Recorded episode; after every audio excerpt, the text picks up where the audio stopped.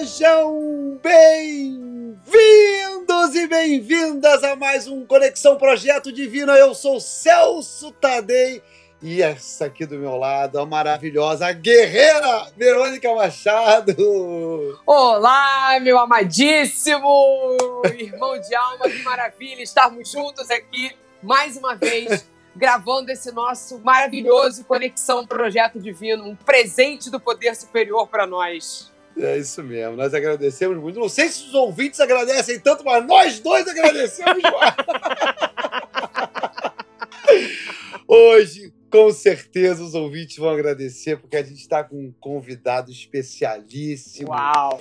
O cara, o cara é terapeuta holístico, líder de cerimônias, homem de medicina, professor, palestrante, e eu posso dizer, igual o Roberto Carlos, o meu, meu amigo, amigo, o meu amigo Carlos Sauer! Uhul! Arro! Maravilha! Arro! Seja muito bem-vindo! Muito obrigado por me receber.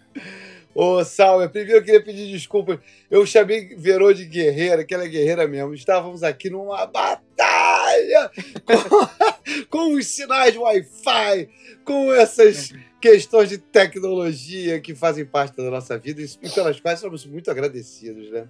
Mas obrigado Sim. aí, viu, Sauer, pela sua paciência. Mostrou que é realmente um homem com poderes, porque foi só ele acender a sálvia que o negócio começou a funcionar. Eu vi isso. Tava o Luiz e o Vitor aqui mexendo para lá e para cá, nos equipamentos, não estava resolvendo nada. Sauer acendeu a sálvia e o negócio. E foi. E foi. E né, começou a andar, tudo começou a funcionar. Foi uma maravilha. Com certeza, com oh, certeza. A sálvia ajuda muito. Ah, vamos falar da sálvia, vamos falar de várias, várias medicinas, vários recursos que Sauer tem para ajudar a todos nós, a, a, nós caminhantes, a nós todos aqui que estão nesse meio do mundo aprendendo, às vezes levando nossos tropeções. Vem aí um, um xamã como o Sauer, estende a mão e ajuda a gente na nossa caminhada, né? Essa Com é certeza. uma. É isso aí, é muito importante. Eu quero perguntar, para começar, hein, Verô, vou, me permita começar Sim, a fazer claro. uma pergunta para esse meu amigo. Perfeito. Que é o seguinte: quem está ouvindo, quem ainda. Não, bom, não sei se você já acessou, provavelmente sim, porque o nosso Instagram é um sucesso, o arroba Conexão Projeto Divino. Mas se você ainda não viu a foto, a imagem aqui do meu amigo Xamã, vai se surpreender, porque eu não sei qual é a imagem que você faz mental de um xamã.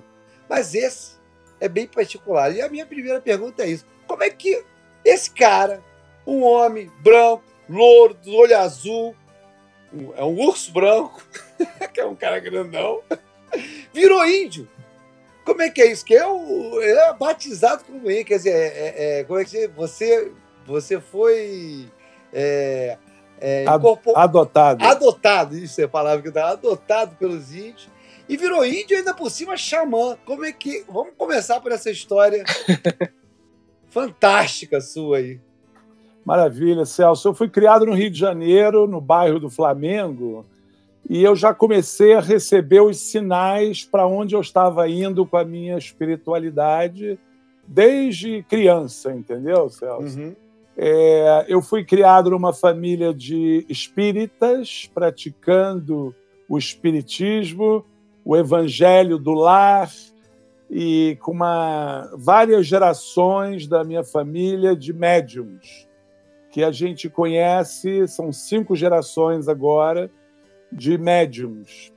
E eu, desde pequeno, eu tinha aquela coisa, eu estou indo brincar na Praça do Índio, ali na, na Praia do Flamengo, com a Oswaldo Cruz e a Rui Barbosa, tem uma praça e tem uma, um grande guerreiro asteca chamado Guatemoc. E ele foi uma, um presente do governo mexicano para nós. E aí essa estátua foi colocada ali na hora que eles construíram também, é, depois eles entraram com aterro, né? Bom, Celso, eu sempre fui é, brincar na Praça do Índio desde pequeno. Olha só como é que a vida é, né? Só para você imaginar, quando eu era um bebê, é, a, a, nossa governanta, babá, deixava a gente dormindo no carrinho e muito quente de manhã, 10, 11 horas da manhã, eu ficava na sombra da estátua do índio. Pra, olha só, né? Para proteger do sol. Então, isso, isso me marcou né, a minha infância. Gente, eu estou falando nos anos 60, né? Que eu, na, eu nasci em 59. Então, 1962, 63, 64, eu estava sempre ali brincando nessa pracinha do Índio. É, com 11 anos, Celso e Verônica, olha, um prazer estar aqui com vocês. Muito prazer. Com, é com 11 é, anos, eu, é, a minha professora de português pediu que eu desse uma palestra sobre um livro qualquer da minha escolha. E eu subi na estante das minhas irmãs mais velhas e fiquei procurando um livro e caiu um livro no chão. Aí eu desci para pegar o livro e era um livro que uh, se chama Enterre Meu Coração na Curva do Rio. Ó! oh. Que contava ali, relatava os, os últimos massacres e toda a resistência dos índios americanos inclusive aquele famoso guerreiro touro sentado que teve aquela batalha com o General Custer. Aquilo tudo estava ali naquele livro. Então, com 11 anos, eu dei uma palestra sobre é, todo esse livro, né, contando a história dos índios americanos. Então, Celso, eu acredito que cada um de nós tem um destino. E o que a gente chama de Deus, Criador, o grande Espírito vai mandando os sinais para ir encaminhando a gente para aquele destino, o Olha. qual a gente nasceu, né? vamos dizer que está escrito nas estrelas o nosso, o nosso percurso aqui na Terra.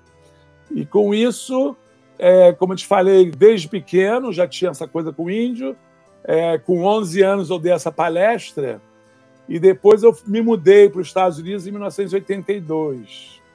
E lá eu fui foragido da espiritualidade. Eu não aguentava mais, Celso.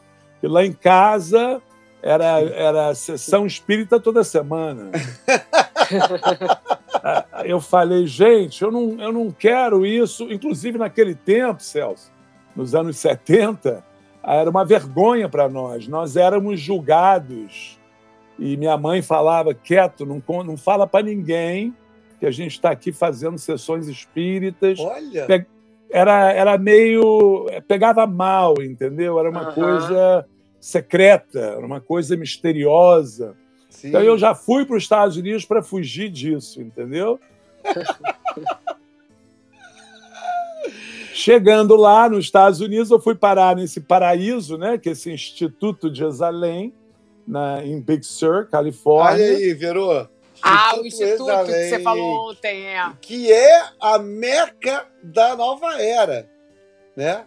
Ele foi o, o primeiro instituto de terapias alternativas no Ocidente. Olha só, o Verô. É, fundado tá pensando... em 1962. Você está ouvindo isso? Esse homem, ele resolve fugir da espiritualidade Aí vai para onde? Exatamente. Vai pra Califórnia, nos anos 70, no Instituto, que é o Centro Nova Era. Olha, Celso, um paraíso, um local. Você imagina, assim, muitas das coisas que vieram para o Brasil uhum. vieram da Califórnia, vieram de Jerusalém. Era como assim, vamos dizer, o próprio hinduísmo, o budismo vinha da Índia Uhum. ia direto uhum. para Califórnia e, e Exalém, né? Então eu tive assim uma oportunidade incrível de estudar é, um pouco da Gestalt, bioenergética, é, fiz muita terapia em mim mesmo, fiz muita, muita terapia, muita terapia individual e terapia de grupo, porque é o que todo mundo fazia em Exalém, todo mundo estava ali para se curar, entendeu, uhum. Celso? E, E, lá é, uma, e é uma tinha... estrutura, fala, é uma estrutura grande, né, o, o Sal? É Ah, uma, é uma propriedade enorme na beira do Oceano Pacífico, com grandes desfiladeiros, assim, rochedos, né? E o local é incrível por causa da, da- do encontro das três águas. Nós temos a, a água do rio, que se encontra no mar, e as águas de origem sulfurosa, água vulcânica. Né? Uau!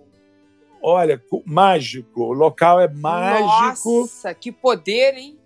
E eu, eu, eu adorava ir para as banheiras de águas vulcânicas para para assistir o pôr do sol no Oceano Pacífico, Não. que era de você gritar de espetacular. Um, lo- um local de muita cura, né? muita cura, onde eu estudei massagem. Inclusive, a massagem que eu aplicava carrega o nome do instituto, né?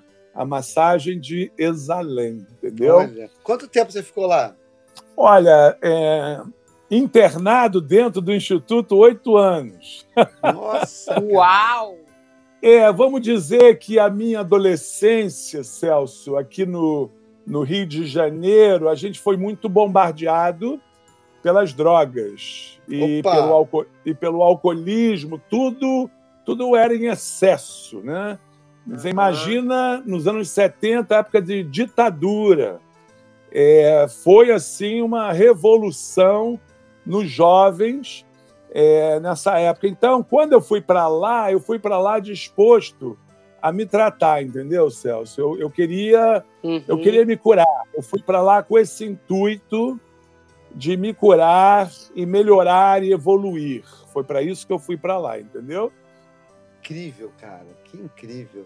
Uau! Que, que, que história, né, virou? Sensa- sensacional e, e tudo a É. ver com, com, com o nosso projeto, com as, com as nossas trajetórias. É. Não é não? Quando a gente né, começa a sentir que o uso e o abuso de alguma substância não está nos fazendo bem. E a importância É. da gente olhar para isso com amorosidade e buscar a cura, né? E buscar a recuperação. Com certeza, Verônica. Olha, eu sofri muito na minha adolescência porque eu acredito muito na astrologia, né? Eu sou Uhum. Libra, mas eu tenho a lua em peixes. Isso me tornou um homem muito sensível, entendeu, Celso, Aham. Verônica? Eu tinha uma sensibilidade à flor da pele, tenho até hoje, né? Certo. E eu observar os meus amigos é, tendo acidente de carro, morrendo, morrendo por causa de overdose, é, morrendo por causa de um acidente. Naquela época não se usava cinto de segurança. Segurança, é verdade. E não tinha lei seca, então é, é, nós bebia, a gente bebia a noite inteira e ia para casa dirigindo, né? Uhum. eu comecei a perder amigos já bem novinho, bem adolescente. Eu já comecei a escutar que o fulano morreu, teve uma overdose, uma coma alcoólica. Então, aquilo começou a me deixar muito desesperado. E eu comecei a levar esses amigos até para minha casa, para minha mãe, cuidar deles es- espiritualmente, né? Sim. Olha, E toda essa realidade, Celso, toda essa es- esses desafios me fizeram ir embora do Brasil, porque eu não aguentava mais é, ver tanto abuso de substâncias e tanta gente morrendo, gente jovem, bonita, entendeu? Gente morrendo. Inclusive, Celso, se você quiser que eu fale um pouco do. Da, posso falar um pouquinho de obsessão? claro! Sim, deve. perfeitamente, por favor. É, uma das, das técnicas que nós usávamos para ajudar os meus amigos, a gente chama de desobsessão. E o que quer dizer isso? Né? Ah, os meus amigos, que eu usava também, mas eu usava bem menos, porque o que me segurava era minha mãe e minha espiritualidade. Então, eu, eu, tá, eu, eu pegava leve, mas tinha um amigo meu ele, ele pegava pesado, ele era viciadaço, viciado na cocaína e no álcool. E ele tinha uma, uma maneira de falar, uma gíria, ele era surfista de Arpoador, Ipanema, ele tinha uma gíria, né? Que ele falava que ele precisava é, bater umas carreirinhas para ele cheirar, entendeu? Ele falava isso na gíria. E aí eu levei ele lá para casa e minha mãe pediu que ele se sentasse na mesa e a gente começou uma sessão espírita. Minha mãe já era uma senhora, já tinha uns 60 anos, mais ou menos, e ela era muito elegante, muito feminina. E, de repente, ela incorporou uma entidade que começou a dizer que se ele bater umas carreirinhas e cheirar, ele ia ficar na boa, de boa, entendeu? E, e olha que impressionante, né? A gente detectou uma entidade, um espírito de um jovem que tinha morrido numa overdose, só que o espírito dele ficou preso aqui na Terra. Uhum. E, e, ficou, e ficou preso aonde? Nas drogas. Sim. E, e ele foi buscar o quê? Né? Usuários. Uhum. E ele é como se ele se tivesse se, a, se acoplado aqui no sistema nervoso, aqui atrás, do, do jovem, desse jovem amigo meu, e até mesmo a maneira de falar era dele, era do espírito. Olha que interessante.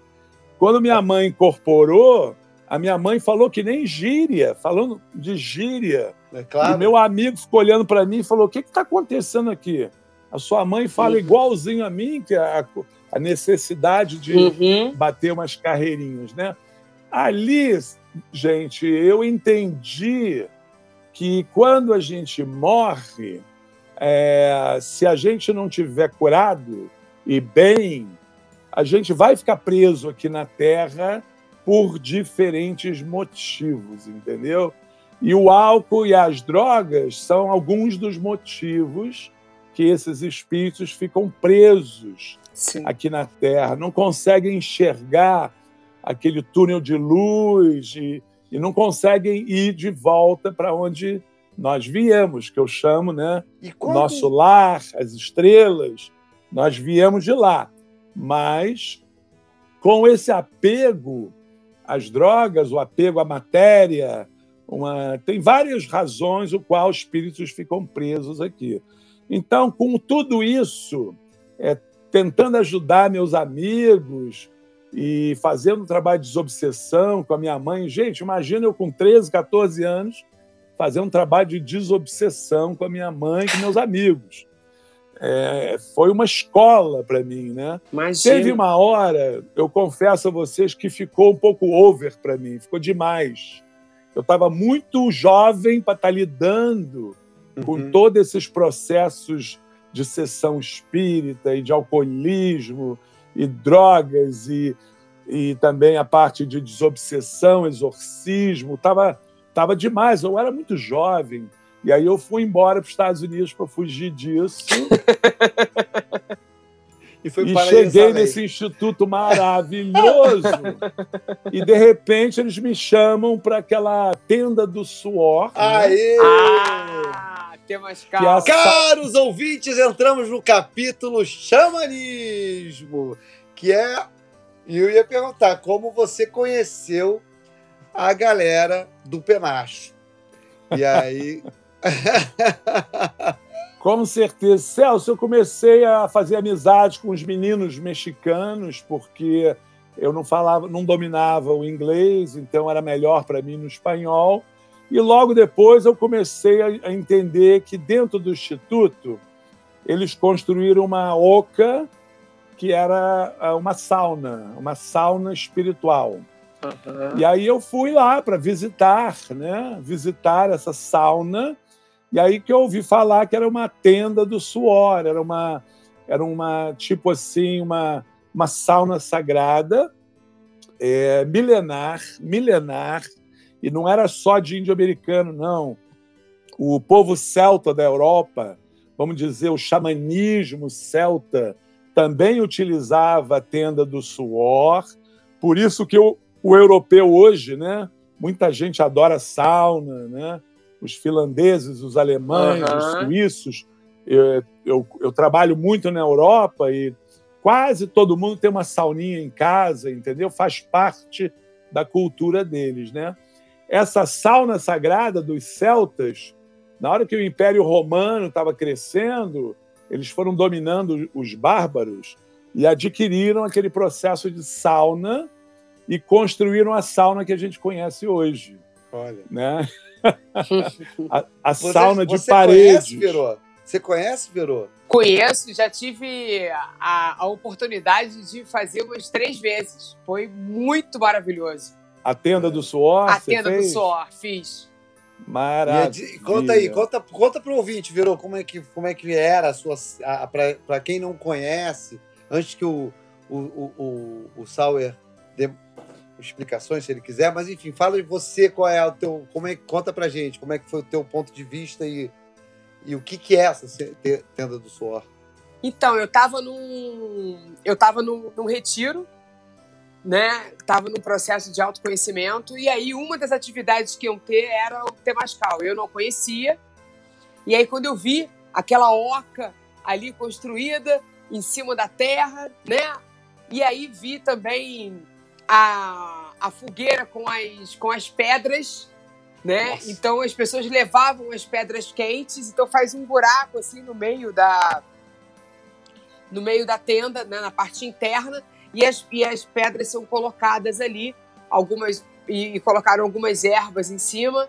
Então, né, vinha toda aquela e água, né, que bota. E água, e aí vinha aquela fumaça, e aí você tem que ficar ali sentadinho no né, escuro. quietinho, no escuro, exatamente, com várias outras pessoas ali dentro.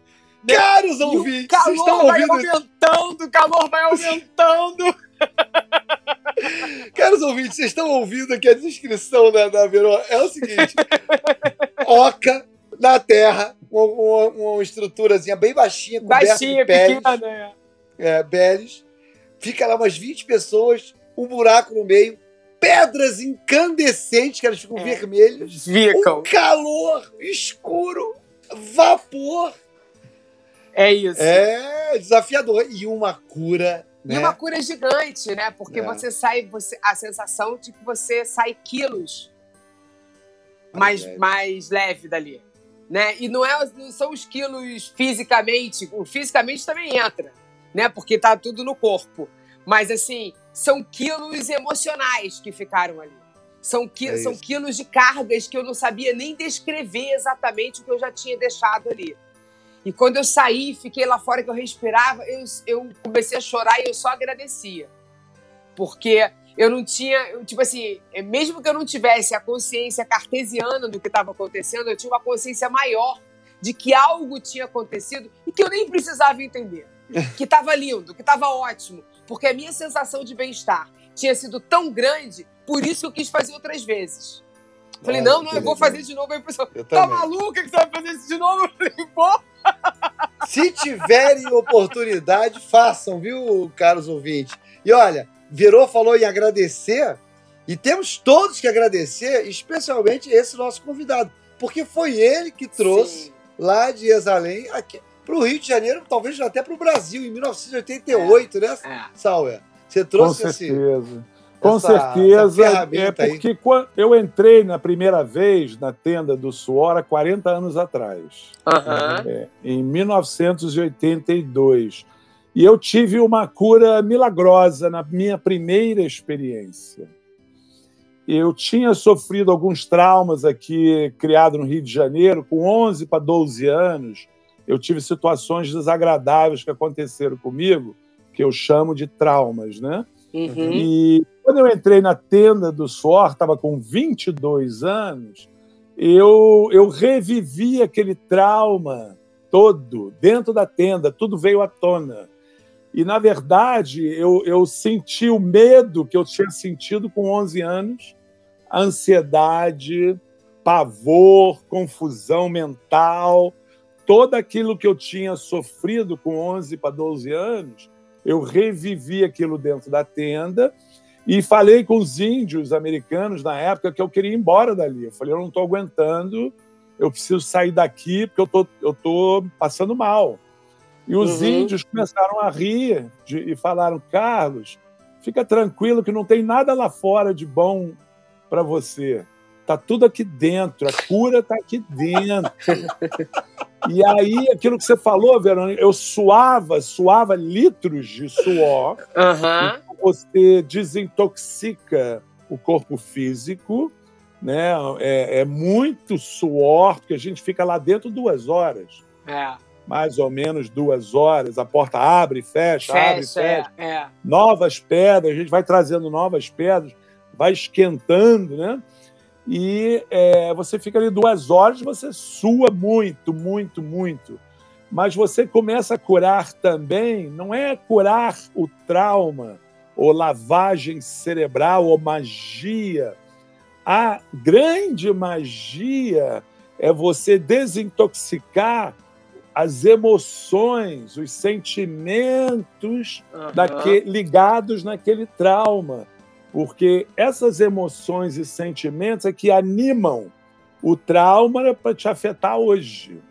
É isso que dá vontade da fuga, né? Uhum. É, vamos, diz- vamos dizer que provavelmente a minha busca no- nas drogas e no álcool na minha adolescência foi uma fuga. Eu, ti- eu- eu precisava fugir dessas emoções Sim. e desses sentimentos que eu estava preso neles naquele trauma. Dentro da tenda do suor, é, a ansiedade veio à tona, pânico, síndrome do pânico, é, medo, desconforto, vergonha. Aquilo tudo começou a, a vir à tona e eu botando isso tudo para fora, né? E aí, quando o índio bota um pouco de ervas na pedra e começa a rezar, você sente que o seu ser vai acalmando Sim. e você vai ficando mais leve. Por isso, a sensação de estar pesando uma tonelada menos quando você Sim. sai da tenda. né? Sim. E hoje em dia, gente, eu uso, junto com a minha querida mulher, Juliana Nunes Ramos, ela é uma psicóloga haitiana, então a gente aproveita, vamos dizer, uma catarse de uma pessoa dentro da tenda, ou uma pessoa que entra em pânico, começa a chorar, a gente trata dessa pessoa como um bebezinho, Uhum. porque a tenda do suor também é uma, um ritual de, de renascimento. Sim. Ele é, ele é um lindo, rito né? de passagem, é um rito de passagem. Então é muito importante hoje, né? Vamos dizer, Celso e Verônica, eu utilizo uma cerimônia milenar para ajudar na cura das doenças dos homens e, moder- homens e mulheres modernos, entendeu? Olha, que- as Olha, que doenças lindo, né? modernas, que é a síndrome do pânico, o bipolarismo, vícios de drogas, isso tudo. Ah, queria dar uma pausa, Celso. Eu trabalhei em Malibu, perto de eh, Los, Los Angeles, né? Eu trabalhei numa clínica de, de dependentes químicos um ano Olha. e meio. Ó, não sabia. Um ano e meio. E você sabe qual. é, eu sentava numa, numa reunião com psiquiatras, psicólogos. é, eles, eles seguiam muito aquele programa dos 12 passos do, A, do AA, né? Sim. uhum. Gente, essa clínica, metade das pessoas iam por vontade própria e a outra metade, o juiz, no, no julgamento, dava opção: é, ou vai para a cadeia ou vai se tratar. Nos Estados Unidos tinha isso. Vamos dizer que o cara tinha cometido um crime leve, né? Porque estava Aham. bêbado, drogado. Então, quando ele recebia o julgamento dele, ele tinha opção de ir para uma clínica se tratar ou é, ir para a cadeia. Então, metade do grupo estava ali a mando do juiz, entendeu? E olha que coisa linda. é, depois da primeira entrevista com psiquiatras, é, eles mandavam as pessoas para mim para fazer a tal da desobsessão, para tirar os, os tirar o vamos dizer tirar o lobo mal tirar o lobo mal da cabeça porque no xamanismo né a gente acredita gente que tem um lobo bom e um lobo mau aí a gente tem que escolher qual é a que- qual lobo que a gente vai alimentar todo dia aham. então essa, Interessante essa- que continua sendo lobo, né? Mas é isso aí. É. Então você vê, os pacientes chegavam com esse lobo mau, lobo bom, muito ali ativo, né? E eu fazia toda uma palestra e um trabalho até com a sálvia, né? Utilizando Uhum. a sálvia, o que leque de penas, entendeu? A rezo, o rezo e trabalhando espiritualmente para poder retirar a influência do lobo mal dentro da Uhum. cabeça. E logo depois eu fazia tenda do suor, né, o temascal, que é um outro nome para a tenda do suor, eu fazia para esses dependentes químicos. E eles tinham mais uma terapia maravilhosa que era cuidar dos cavalos. Eles utilizavam toda aquela parte de escovar cavalo, tratar Aham. do cavalo. Eles acreditam que o cavalo responde à tua energia. Se você tá, se você tá ansioso para beber, para tomar droga, está tremendo, nervoso, o cavalo não suporta a tua energia. Olha, Olha. Então, eles tinham ali uma técnica muito utilizada nos Estados Unidos, que é ensinar esses dependentes químicos a se acalmar a nível de poder escovar um cavalo e o cavalo não ter uma reação negativa, o cavalo não ficar agitado, entendeu? Aham. Porque é exatamente Eles um processo sentem, né? de cura você tratar desses animais. Fazia E- parte dos tratamentos, entendeu? Uau, e isso ainda foi nos Estados Unidos, né? É, isso tudo foi em Los Angeles, em, em Malibu. Certo. E como é que foi essa chegada aqui da tenda no Brasil? Como é que foi a receptividade, né? Porque em 88, porque hoje o xamanismo já está mais difundido, né? Hoje, em 2021. Mas pensando em 88, né? Quando você chega e traz essa proposta, né? Quer dizer, uma técnica milenar, né? E chega aqui com ela, como é que foi isso? Conta pra gente. Olha, por um lado, né, foi super bem aceito, as pessoas amaram, porque o brasileiro tem no sangue a espiritualidade, já nasce com, com muita influência espiritual, né, por causa da, do umbandismo, Uhum. por causa do cristianismo, por causa do é, hinduísmo, cham- é, é, espiritismo. Então, é, no começo, né, foi maravilhoso a reação das pessoas. Foi muito, muito legal. Foram experiências maravilhosas, pessoas do bem. A maior dificuldade que eu tive foi dar, foi dar entrevistas. Naquela época, é, eles, as- o- os repórteres, inclusive eu fiz uma, rev- uma, uma entrevista na revista Manchete em 1988. Vocês lembram da revista Manchete? Lembro, lembro, sim. 1988 tá- tem uma, uma reportagem dizendo o despertar dos novos bruxos. Ah, Aí, o quem abriu a reportagem foi na época Paulo Coelho. Aham. Paulo Coelho. E tiveram ali vários, o que eles chamavam de magos e bruxos. E eles queriam me, me, me eles queriam me chamar de bruxo, entendeu? Sempre com sensacionalismo, né? Essa coisa toda, né? É, aí eu, foi muito difícil, toda essa parte da mídia foi muito difícil e desafiante para mim, porque os repórteres daquela época queriam mais era zombar, era, Sim. era zombar dessa situação, mas não é zombar com humor bonito, Sim. saudável. Era, era, Ah. Eles duvidavam de tudo que eu falava. Invalidar, né? É, para dizer que aquilo ali era macumba, era, era coisa de bruxaria, Aham. entendeu? Sim. E, na verdade, gente, o xamanismo não é nem uma religião. O xamanismo, é ninguém, não tem ninguém adepto ao xamanismo, não tem, a gente não tem, é, entendeu, um, um clube do xamanismo. Xamanismo é uma filosofia de vida, é um modo de se viver que Uhum. o brasileiro recebe muito bem por causa é, da nossa natureza exuberante aqui do, do Brasil e da nossa vida selvagem, animais selvagens.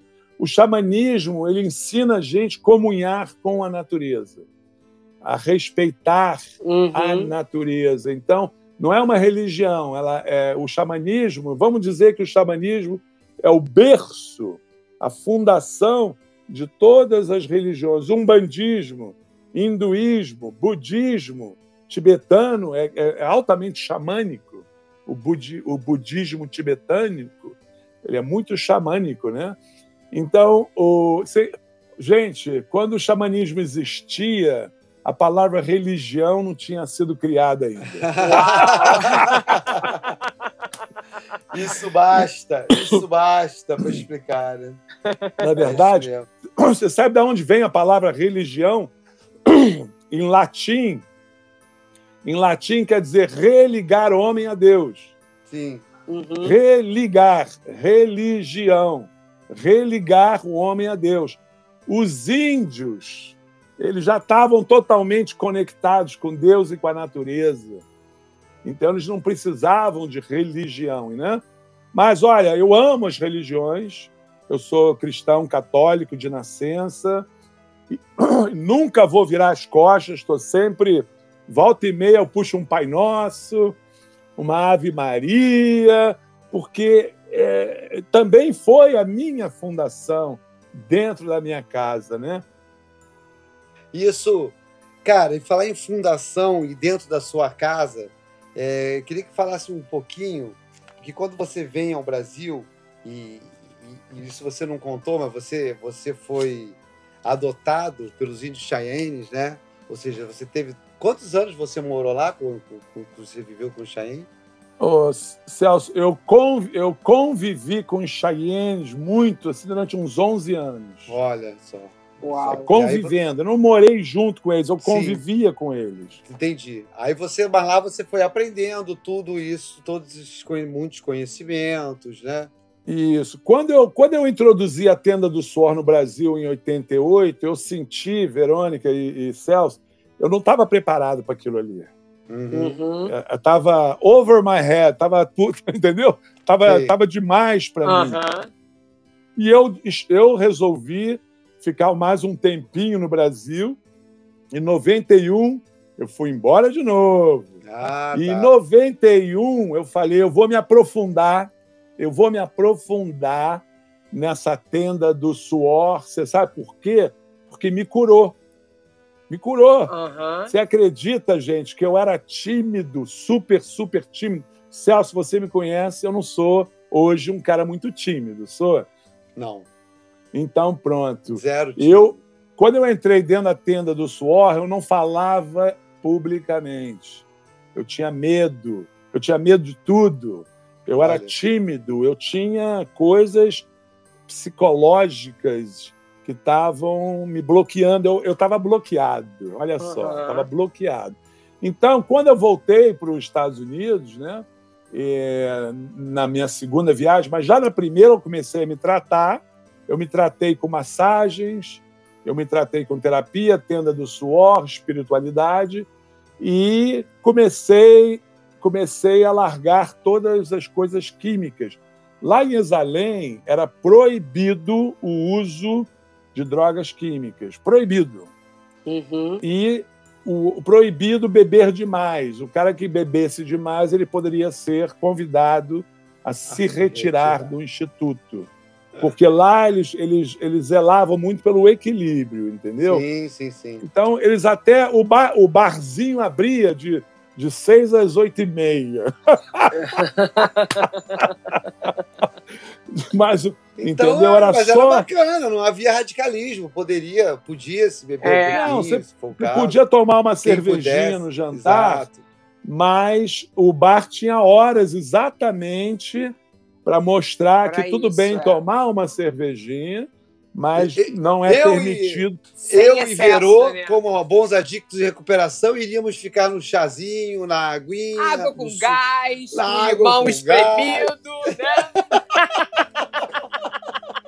Com certeza.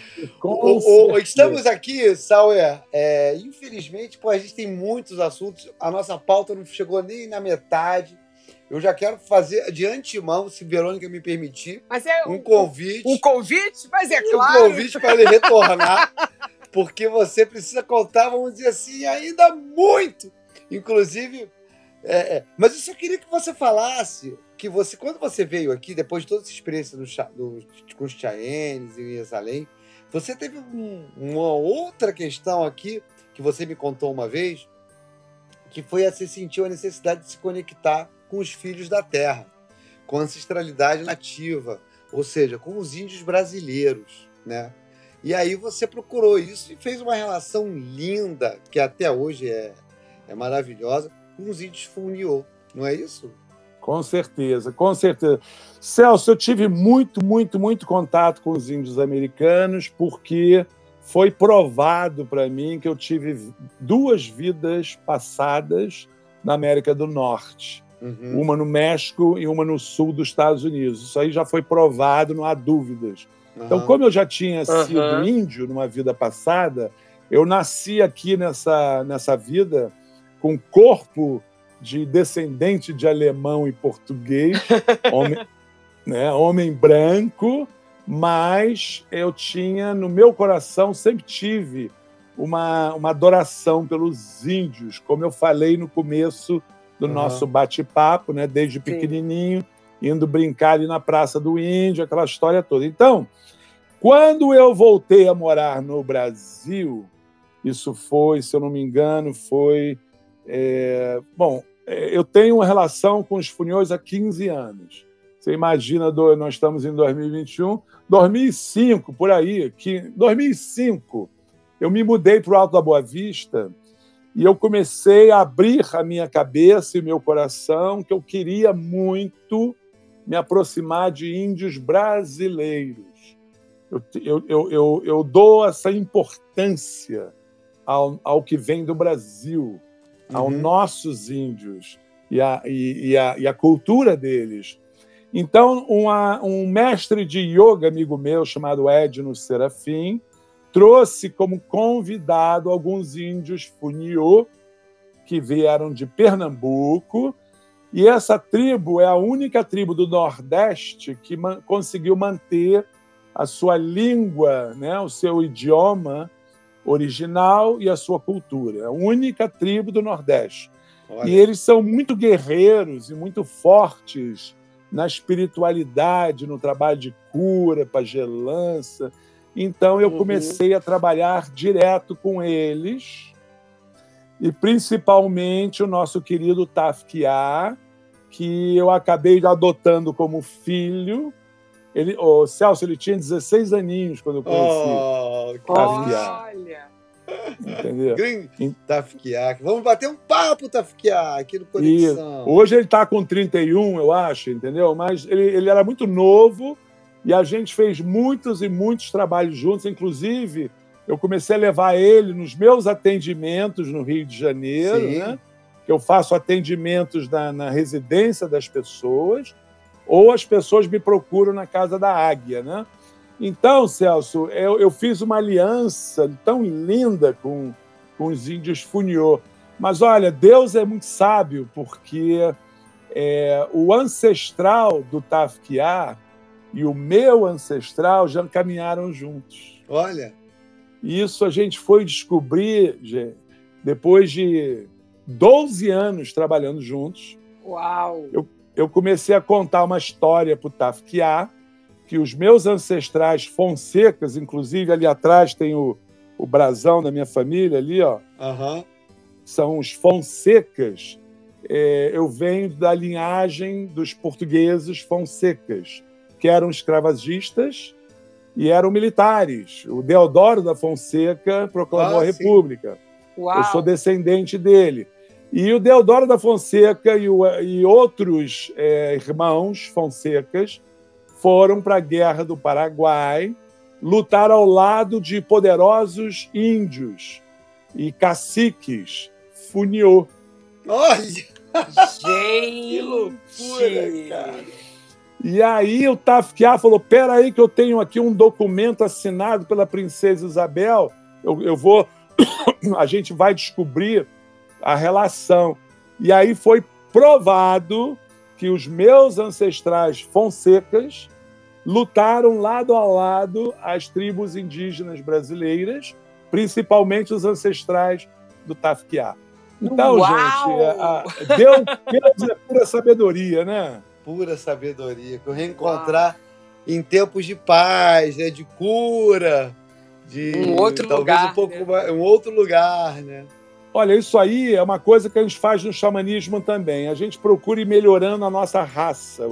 Eu acho importante falar isso, Celso. Uhum. Cada um de nós, é, quando segue uma filosofia espiritualista, temos a obrigação de não repetir os erros dos nossos é, das gerações passadas. Sim. Então, Celso, vou ser muito sincero contigo. Eu, eu nascendo numa família de alemães, é, o uso da bebida era, era uma coisa super normal, mas não era só o uso, mas o abuso. Uhum. Era, eu cresci sendo banhado por muito chopp, muita cerveja, muito whisky sour. Meu avô era alemão, né? E o que, que eu fiz quando eu fui para os Estados Unidos me curar? Eu, eu vou- falei, olha, o alcoolismo vai acabar comigo. Eu vou curar o alcoolismo da minha, da minha linhagem de sangue. Eu não vou deixar uma doença passar Uhum. para os meus filhos. Olha isso. E muito eu- sistêmico isso também, É, né? totalmente sistêmico. É, eu, eu tomei a consciência que eu tinha que conversar muito com meus filhos e dizer para eles que nós tínhamos essa tendência no sangue, Uhum. essa, essa vontade, esse, essa, esse desejo de, de beber, entendeu? E não é só um vinhozinho, é- era, uma, era um desejo insaciável Compulsivo, Que- né? Impulsivo que vai, ia de geração. Eu vi os meus avós, eu vi meus tios, entendeu? Vai passando de geração para geração. E acredito eu, gente, que quando a gente se torna uma pessoa alerta, quando você abre os olhos para a vida, é muito bacana quando você diz para algumas doenças da família. Eu falei do alcoolismo, mas tenho várias outras doenças que a gente herda da nossa linhagem de sangue, né? Eu falei, essas doenças vão ser curadas em mim para que eu não passe isso para os meus filhos, entendeu? Arro! Arro, isso é totalmente sistêmico, né? Quando você re- é, sente, você percebe que é um comportamento que vem de geração em geração e que muitas vezes, de forma inconsciente, para a gente honrar os nossos, né, os nossos pais, os nossos avós, a gente acaba reproduzindo aquele comportamento, né? É um amor distorcido, né? É, eu exato. repito aquilo para me sentir pertencente, eu repito aquilo para ser olhado, eu repito aquilo para ser amado. Afinal de contas, isso já vem de tempos em tempos dentro da mesma família, né? E aí Perfeito. quando você tem essa clareza de que, opa, peraí, isso não está me fazendo bem, e mesmo assim eu, eu continuo pertencendo. E eu pertenço tanto, eu honro tanto a minha vida, que eu vou dizer aos meus, aos meus filhos, né? Porque não tem nada mais honroso do que dar a vida para retribuir a vida que nos foi dada, né? E fazer Perfeito. esse trabalho com seus próprios filhos. Então, parabéns. Poxa, Parabéns. Olha, gente, eu fiz isso com muito amor, queria deixar claro, né? Eu Sim, nunca julguei, imagino, pela forma que eu você nunca, está falando. eu nunca julguei mal os meus, meus, os Sim, meus, claro. eh, os Sim, mais claro. velhos, né? Na geração deles era muito normal Super. essa, esse excesso de bebida e churrasco final de semana. E muito, era muito normal. Mas o que, que eu acredito, gente? Que a gente tem que agradecer tudo que a gente herda Sim. do- da nossa família. Ai, agradecer o positivo e o negativo. Oh, as Agradece. moedas. É, tudo Hein? nos compõe, né? Tudo nos compõe. Agora, o que a gente vai fazer para administrar as a herança né, Sim, positiva e negativa é o livre-arbítrio. exatamente. Que lindo. Exatamente. Arrasou. Ô, ô, ô, poxa, que lindo, gente. Eu, eu, a gente está com o tempo todo estourado. A gente hoje realmente. Enfim, quando tem xamã na Terra, o negócio dá uma. É assim mesmo. Eu já aprendi que é assim mesmo. O tempo índico é outro. É outro. É outro, é outro. É outro. É outro. E a gente entrou nessa suspensão do espaço-tempo aqui. Mas eu espero que os ouvintes tenham aproveitado um pouquinho essa pílula de Carlos Sauer. Meu amigo, minha amiga ouvinte, eu vou dizer assim: eu sou um que experimentei uma cura muito grande quando eu conheci esse homem, quer dizer, quando eu venho experimentando, na verdade. Me ajudou muito meus caminhos, abriu muito meus caminhos, sabe? Foi ele que me ajudou a entrar em recuperação, que realmente me botou na, na reta para você conseguir sair do, da, da, do alto flagelo que eu vinha vivendo. E, enfim, eu só tenho muito a agradecer. É, não sei se Verô acha que se dá tempo de, de, de pedir a dica para ele, Verô. O que, que ah, você vamos, acha? Vamos, pedir a dica? Vamos, vamos. né? Vamos, acho, então... acho, que, acho que dá tempo. A gente espera um pouquinho. então vai lá, Verô, vai lá, vai lá, vai você. Que, que, que, como é que é isso? Como é que é isso? Então, Carlos, assim, a gente já falou, né, um pouco aqui sobre a questão da dicção, né? O que isso significa, né? Essa compulsão, essa vontade incessante. E aí a gente queria, eu queria te pedir para que você pudesse deixar aqui para os nossos ouvintes, né, uma dica. Sabe aquele momento que entra aquela angústia? Aquela angústia do final do dia, né? A gente fala muito sobre isso, eu e o Celso, da angústia do momento crepuscular. Né, tá entrando aquele final de tarde, entrando aquela noite, começa a dar aquele, ai meu Deus, aquela coceira, aquela coisa, tipo assim, não vou resistir, não vou aguentar, como é que eu faço? Aquela fissura. E aí, como é que faz, né? Você poderia deixar para gente uma dica para esse momento, ou de repente até para algum outro momento, né? Mas que, tipo assim, quando essa é. energia chegar num certo, né? A sensação que eu tenho às vezes é que um giraia que sobe, né? Algo interno que tu, tu, tu, vai subir e você fala, opa, peraí, peraí, peraí, vamos, vamos olhar para isso. Para não deixar isso te tomar né? Então esse momento crepuscular também pode trazer essa sensação. E aí eu com queria certeza, pedir a sua ajuda, com... uma dica. Olha, eu, eu vou explicar para vocês como é que eu faço. Perfeito. É, quando eu tô, é, num, vamos dizer, num dia com muita angústia, muita depressão, com vontade até de chutar o balde, né? Vamos, vamos chamar assim, né? Vamos dizer que eu tô tão desesperado que eu tô com uhum. vontade de chutar o balde e se eu for agarrar uma bebida nesse momento, eu vou extrapolar. Eu vou extrapolar porque eu tô é uma fuga, né? É uma Sim. fuga. O que que eu o que que eu tenho usado, né? A, a reza. Porque a minha mãe desde pequeno, ela me ensinou a rezar quando eu estava aprendendo a falar.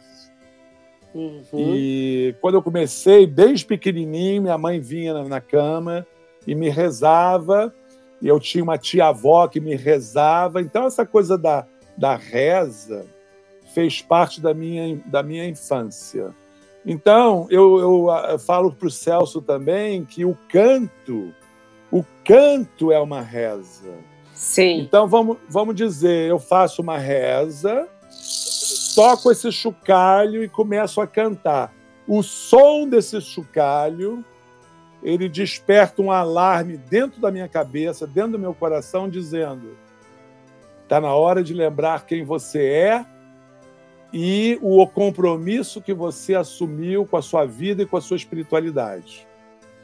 Então, eu eu tô com uma tentação fortíssima de tomar uma droga, de cheirar, de beber, aquela tentação bateu. Eu respiro fundo e não brigo com ela. Eu não vou brigar com, uhum. essa, com essa, porque o conflito gera mais conflito. Então, eu não vou brigar. Eu vou fazer o seguinte: estou entendendo que hoje eu estou aqui no desespero. Tive uma notícia ruim que chegou agora. Eu tenho todos os motivos para me desesperar uhum. e chutar o balde. Mas espera um pouquinho, deixa eu respirar fundo e fazer uma reza. Aí eu começo a rezar. Aí, de repente, eu pego o meu chocalho e começo a cantar. Gente, depois que eu estou cantando cinco minutos, aquele desespero, aquela ansiedade, aquela vontade de chutar o balde, né? Foi embora. Olha isso. Vai embora. Você sabe por quê? Quem, quem canta seus males espanta. Com certeza! e é isso, gente. Fissura dura cinco minutos. Cinco minutos. é. E Dá passa. pra aguentar, dá pra superar. Canta, dança, dá uma pulada, Toma né? um banho. toma um banho e vai na do Sauer, que é a melhor. E é isso, vamos, nos- vamos agradecer e despedir, Virô? Vamos, vamos. Olha que maravilha, Carlos. Foi um presente você estar aqui com a gente. Muita, muita gratidão. Foi deliciosa conversa. E espero que a gente possa já, já deixar agendada uma próxima conversa. Com Pra certeza. te muito com mais. certeza. Eu que agradeço muito poder compartilhar e ajudar algum irmãozinho aí, entendeu? Eu estou sempre me preocupando comigo e com todos. Fala o teu Instagram, Sauer. Que maravilha. É Carlos Sauer Tradições Nativas. Olha aí, bombado o Instagram dele, tá sempre aí com novidades, tem cerimônias. Sauer também atende online, né, Sauer? Atendo online. Esse final de semana a gente tem um retiro espiritual que está lotado. Olha que E maravilha. vamos utilizar o Temascal, a tenda Ah. do suor, Que pela maravilha. primeira vez em dois anos que eu dei uma pausa, né? É, claro. É. E agora a gente vai voltar. Então, gente, olha, uma alegria muito grande estar com vocês, falar de coração para lindos corações como vocês são, pessoas lindas. E é isso, gente. Um- foi uma honra para mim Muito obrigado. trocar, trocar com vocês. É Muita, isso aí, muita Verô. gratidão. Agradecer os nossos ouvintes que estão aqui conosco, né? E os Que- Instagrams, fala o seu e o do, do projeto, por favor. Vamos lá. Então, do nosso projeto é arroba Conexão Projeto Divino. O meu é arroba Verô Machado, underline, terapeuta sistêmica. É isso aí. E o Vai seu? lá e o também. seu? E o meu é arroba Celso Tadei com dois Ds. Todos Maravilha. esses Instagrams esperam com muito amor a visita de vocês e muito obrigado. Queria agradecer o Vitor Luiz e o Luiz Oliveira da Tocaia Filmes, da Overloud Studios, que mais uma vez está aqui prestigiando e nos ajudando com o Conexão Projeto Divino. E até a próxima, ouvintes. Muito obrigado! Obrigada! Beijo! Arro. Arro! Arro! Uau!